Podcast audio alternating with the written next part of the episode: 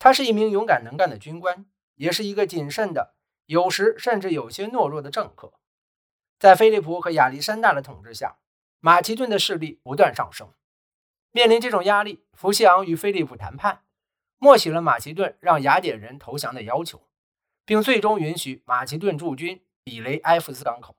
尽管民众曾四十五次选他担任总指挥，但福西昂敌视民主，认为这是一种低级的政治形式。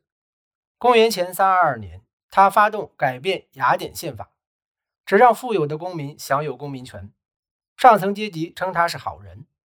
但公元前三一八年，雅典恢复民主时，人民实行了血腥的报复，他们把福西昂羁押在车上。让他在公民大会中嘲笑他的暴民中穿行，判他喝下毒芹汁，然后命人将他的尸体抛出城外。尽管如此，如果与柏拉图最臭名昭著的保护人希拉丘兹的狄翁相比，福西昂的命运就相形失色了。在冷酷无情的献身于他心目中的柏拉图政治理念方面，狄翁可以说是无与伦比的。公元前三八七年，柏拉图拜访。希拉丘兹后，狄翁娶了城邦国王狄奥尼修斯的女儿，从而同时成为这位君主的妻舅和女婿。应狄奥尼修斯之命，狄翁担任了希拉丘兹的舰队司令，很可能还担任了斯巴达的大使，并被斯巴达授予罕见的公民荣誉。二十多年来，他忠诚地服务于这位政治上的主人狄奥尼修斯。这些年中，狄翁常去雅典。并为自己曾经花了很长时间在学员学习如何克服愤怒、嫉妒和敌对精神而感到骄傲。他很可能吸收了高尔吉亚篇中这一有悖常理的观点：只有哲学家才是真正的政治家。和福西昂一样，他明确地将哲学作为一种生活方式加以实践，戒除了他这个阶层常见的恶行，表现出夸张的政治。他的行为惹怒了对手。但只要狄奥尼修斯能听进他的话，他在希拉丘兹的敌人就拿他无可奈何。公元前三六七年，狄奥尼修斯在统治希拉丘兹近四十年，使其变得繁荣强盛后逝世了，权力落入了儿子小狄奥尼修斯手中。这位年轻人还不足二十岁，很自然地转向父亲最信任的顾问们，特别是狄翁，寻求帮助。这正是师从柏拉图的狄翁期待已久的时刻。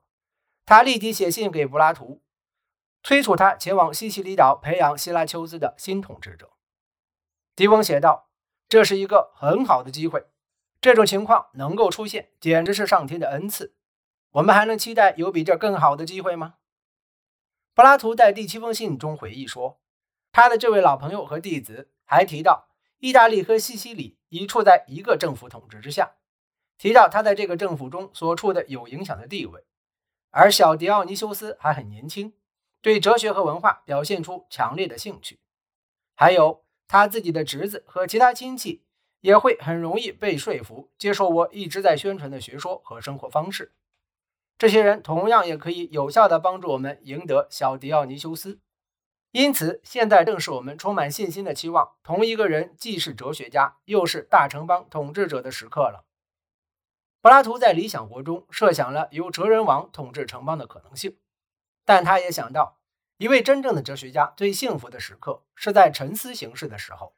如果统治城邦，他将不得不被迫统治别人，沦落到人类事物的洞穴中。这是一个危险的领域，善与恶、正义与不正义的表象在其中互相争夺领地。然而，事实上，柏拉图并不需要有人强迫他。尽管他确实口是心非地暗示狄翁，某种程度上强迫我去那里。